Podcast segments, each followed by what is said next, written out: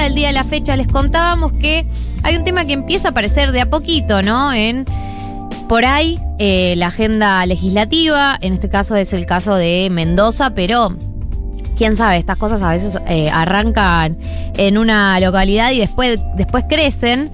Eh, la noticia es que el lunes se presentó el proyecto de ley llamada Buena Muerte en Mendoza. La presentación estuvo a cargo de los diputados de la USR. La USR. URL. De la UCR, Alfredo Cornejo y Jimena Latorre, eh, y quienes presentaron eh, el proyecto fueron los legisladores mendocinos Julio Cos y, Pamela Verazay, que la impulsaron en el Senado. Para hablar de este tema y para profundizar, porque yo no quiero decir nada sobre esto todavía, no quiero opinar sobre la eutanasia eh, en blanco, me interesa mucho más escuchar porque no es un tema sobre el que he escuchado tanto, a alguien que eh, sepa y nos pueda explicar un poco. Estamos en comunicación con Ignacio Maglio, que es miembro del Consejo Directivo de la Red Bioética de la UNESCO y que eh, nos va a contar un poco sobre, eh, las, eh, sobre por ahí eh, el, el proyecto, pero también un poco sobre en qué instancia del debate de la eutanasia está la Argentina. Bienvenido, Ignacio, a 1990. Hola, ¿cómo están? Gracias por llamarme. No, de nada. Gracias a vos por atendernos. Un placer estar eh, ahora con ustedes. Bien, eh, la primera pregunta era, eh, pa- por lo menos para empezar a hablar, o lo que me surge a mí, era esto que te decía recién. Eh, la Argentina, ¿no? ¿En, en qué, ¿En qué situación sobre el debate de la eutanasia, de la eutanasia está? Tenemos un largo camino por delante, se ha avanzado sobre algunos consensos. ¿Dónde estamos? Bueno, estamos en los caminos iniciales, ¿no? Porque ahora hay no solamente el proyecto de Mendoza, sino hay tres proyectos más vinculados a lo que se denomina eutanasia y suicidio médicamente asistido. Nosotros en realidad preferimos hablar de interrupción voluntaria de la vida, ¿no? Y, y de un derecho muy simple que es el derecho a decidir cómo, cuándo y dónde morir, ¿no? Me parece que es un derecho esencial. Eh, en la región solamente Colombia tiene legalizada, digamos, la eutanasia y en el resto del mundo hay varios países que ya la han incorporado. Iniciamos el debate y yo creo que es muy importante que ustedes a través de los medios nos puedan ayudar a, promover este derecho que consiste en el derecho a decidir sobre nuestro propio cuerpo, en fin, el derecho a decidir en algunas circunstancias, eh, y hemos asistido a innumerable cantidad de casos en Argentina, donde continuar viviendo significa un calvario, significa seguir soportando un sufrimiento tanto físico como psicológico, donde la medicina no ha podido dar respuesta. Entonces nosotros creemos que se trata de un derecho esencial, ¿no? Eh, vos hablabas recién el derecho a decidir, eh, digamos, el derecho sobre la vida, ¿no? Y pienso que obviamente yo creo que este debate está muy atravesado como por algunas características que también lo tenía el debate sobre el aborto, que tiene que ver con que seguramente haya una oposición que tiene que ver con eh, un, un mundo más creyente que opina que eh, uno no puede decidir, ¿no? Eh, cuándo empieza la vida ni cuándo termina la vida. En el, en el debate del aborto era de algún, de alguna manera había una zona gris porque era el debate de cuándo empieza la vida, pero acá hay algo muy concreto que es decidir eh, en qué momento uno deja de vivir, que es algo que entiendo que el mundo religioso cree que no, no lo tenemos que decidir nosotros. Eh, ¿Creen que va a haber en ese sentido un digamos una movilización grande con respecto a, a este sector o cómo, cómo Sí. ven el escenario? No, no, yo creo que coincido con vos, en que va a haber, digamos, eh, digamos, voces de todos lados, ¿no? Donde muchos piensan que la vida,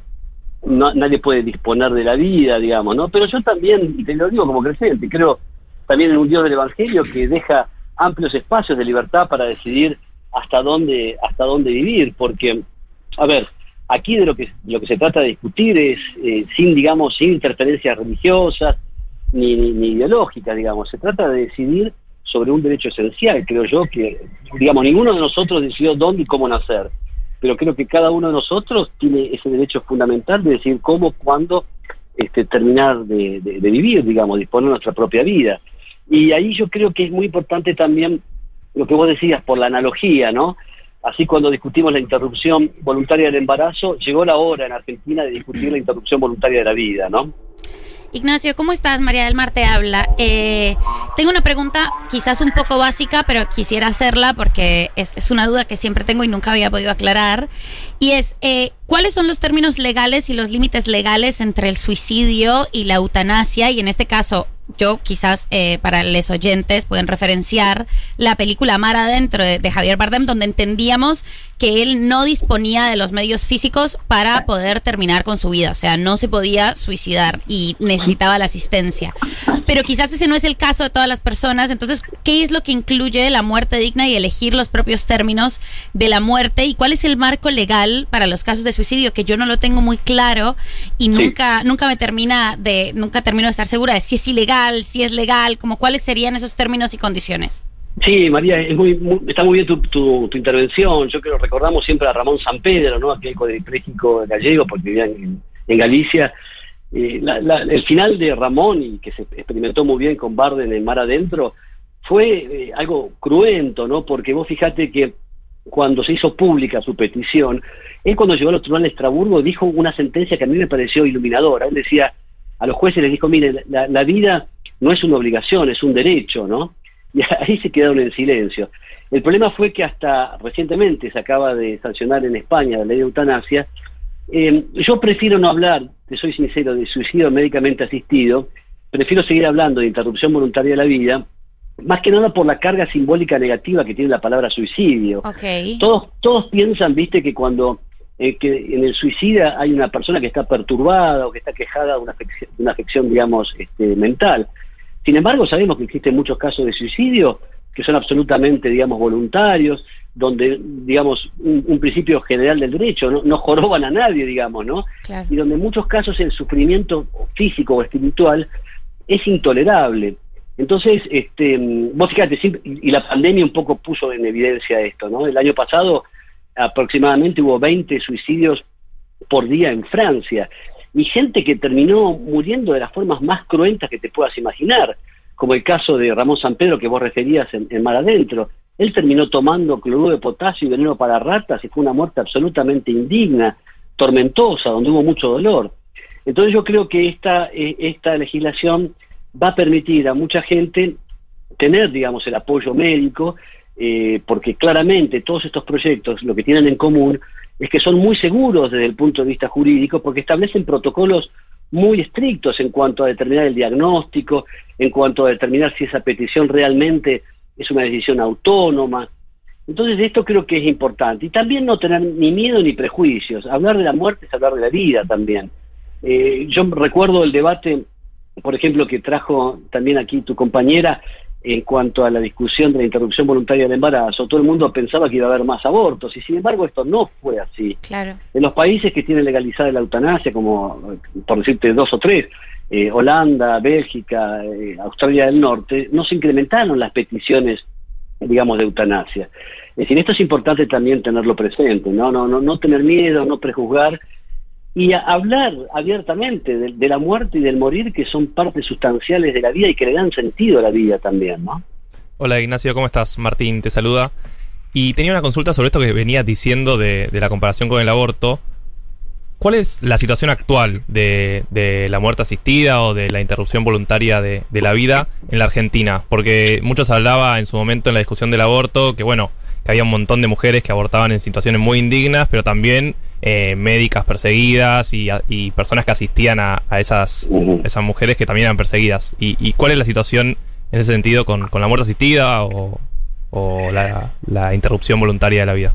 Sí, Martín, creo que lo que vos decís también es muy importante, porque así como una clandestinidad del aborto, que era claramente un problema de salud pública, mm. porque así eso provocaba, digamos, muertes, yo lo llamaba anacrodanasia, ¿no? Muertes anticipadas de mujeres jóvenes que no tenían acceso a, a interrupciones del embarazo que sí lo tenían otras personas. Bueno, en, el tema de, la, de los derechos en los finales de vida hay algo similar, porque mm, todos sabemos, digamos, yo no tengo pruebas, pero hay una clandestinidad en cuanto a, la, a, prácticas eutanásicas. Claro, estas prácticas tienen lugar en aquellas personas que tienen acceso, por ejemplo, a una atención médica en donde en un marco de confianza, digamos, y de protección de la intimidad se pueden dar. Así que, digamos, yo, digamos, no es que tenga pruebas concretas, pero sabemos claramente que hay una suerte de clandestinidad en estos mecanismos de interrupción de la vida. Y también un doble estándar, porque a esto acceden aquellos que puedan acceder y hay una limitación para todos aquellos que no tienen posibilidad de acceder a este derecho a morir en paz, ¿no? Claro. Eh, les recuerdo, estamos hablando con Ignacio Maglio, que es miembro del Consejo Directivo de la Red Bioética de la UNESCO. Estamos hablados- hablando sobre el proyecto de ley eh, Buena Muerte que presentaron los legisladores mendocinos Julio Cobos y Pamela Verazay. Eh, yo lo que te quería preguntar es, eh, vos contabas eh, que el único caso eh, regional es el de Colombia, eh, y muchas veces para debatir estos temas influye, ¿no? Como el contexto regional, que en otros países se esté debatiendo. Sí. ¿Eso a nivel eh, latinoamericano o a nivel por lo menos países cercanos eh, está en agenda también o, o somos nosotros? No, mira, Argentina tiene esta tradición de estar un poco a la vanguardia en tema de ampliación de derechos, ¿no? Es decir, Colombia a través de una, de, un- de una sentencia del Tribunal Superior de Colombia instó a los ministerios de salud en Colombia para que legalizaran la eutanasia. Y Argentina un poco hoy realmente se pone a la cabeza de esta, de esta discusión, como en su momento fue la, eh, qué sé yo, matrimonio igualitario, es decir, unión convivencial, interrupción voluntaria del embarazo. Yo creo que en este sentido Argentina encabeza un poco en la región esta, esta discusión que se está dando, que se está dando recién ahora. Claro. Eh, no, y otra cosa que me preguntaba es, ¿en qué, eh, o sea, digo, como, eh, ¿cuáles son las características que tiene que tener el caso de una persona para que pueda ser, en caso de que el día de mañana, o en los casos que ya tienen eh, la interrupción voluntaria de la vida, o en caso de que surgiera acá en Argentina, ¿qué condiciones, qué características tiene que tener un caso para que sea considerado como un, un potencial caso en donde se puede aplicar esto? Correcto. Mira, los proyectos en general, eh, porque eso- no solamente está el proyecto de Cobos, eso creo que también es importante aclararlo, hay tres proyectos más, son cuatro proyectos los que ahora están entrando con estado parlamentario. Eh, en general, salvo lo que, digamos, un poco me parece muy bien Cobos que haya tomado esta iniciativa a partir de un caso personal, ¿no? Eh, quizás en ese caso, en el proyecto este, eh, lo único que no me gusta un poco es que ellos plantean el tema de terminalidad, ¿no? Como que la persona que peticiona la eutanasia tendría que estar en una situación de terminalidad. Y yo creo que eso de alguna forma restringe el derecho, restringe la posibilidad de decidir, porque hay muchos casos, como el caso que vos mencionabas a tu compañera Ramón San Pedro, Mar Adentro, que no era una situación terminal. Ramón padecía estar en una situación cuadriplégica, él inclusive cuando escribió ese libro tan bonito que era Cartas desde el infierno, bonito, trágicamente bonito, ¿no? Donde él decía, vivo encerrado en una cárcel, en un cuerpo donde no tengo ninguna posibilidad de desplegar eh, lo que yo considero esa sensación de, dignidad, ¿no? Entonces los proyectos en general lo que tienen es ac- apreciaciones jurídicas muy importantes en cuanto a establecer bien el diagnóstico, que se trate de un sufrimiento no solamente físico, sino un sufrimiento espiritual, existencial. Mira, nosotros los, los estudios a los cuales estamos, tuvimos acceso, en general las peticiones de eutanasia en los países donde está regulado, tiene que ver más que con un sufrimiento físico, con un sufrimiento existencial. En general tiene que ver con lo que se denomina la pérdida del ser. La pérdida del ser se refiere, por ejemplo, en muchos casos donde esas personas perdieron ya la oportunidad de, su significación social. Por ejemplo, esas personas ya no pueden ir más a, no sé, relaciones de vecindad, en los clubes, en los barrios, están combinados en sus casas, donde también perdieron esa, esa sensación existencial en sus propios eh, eh, eh, círculos íntimos, donde inclusive muchas veces tienen esa sensación de carga para la familia, ¿no? Donde es una sensación de agobio, de agotamiento para los propios cuidadores. Y muchas veces en esas peticiones de, de, de, de- de eutanasia, de interrupción voluntaria de la vida, es como que tienen el último, viste, haz la última carta en la manga, ¿no? Decir, bueno, yo acá lo que quiero tomar esta decisión, que sería la última decisión donde yo en términos de autonomía puedo tomar esta decisión que tiene que ver con, con desplegar los últimos espacios de dignidad con los que yo cuento en mi vida, ¿no? Bien, bueno, hablábamos con Ignacio Maglio sobre eh, los proyectos que hay eh, sobre la interrupción voluntaria de la vida. Él es miembro del Consejo Directivo de la Red Bioética de UNESCO. Muchas gracias por pasar por 1990. No, el agradecido soy yo porque ustedes, digamos, creo que tienen una gran responsabilidad en términos de comunicación social por poner estos temas en, en la, en la agenda y por promover este, eh, en que la vida en definitiva no es una obligación, sino que es un derecho. Muchas gracias. Eh, ha pasado por 1990 Ignacio Maglio. Vamos a escuchar eh, a Nafta, ¿no? Si no me equivoco. Y seguimos con más programas.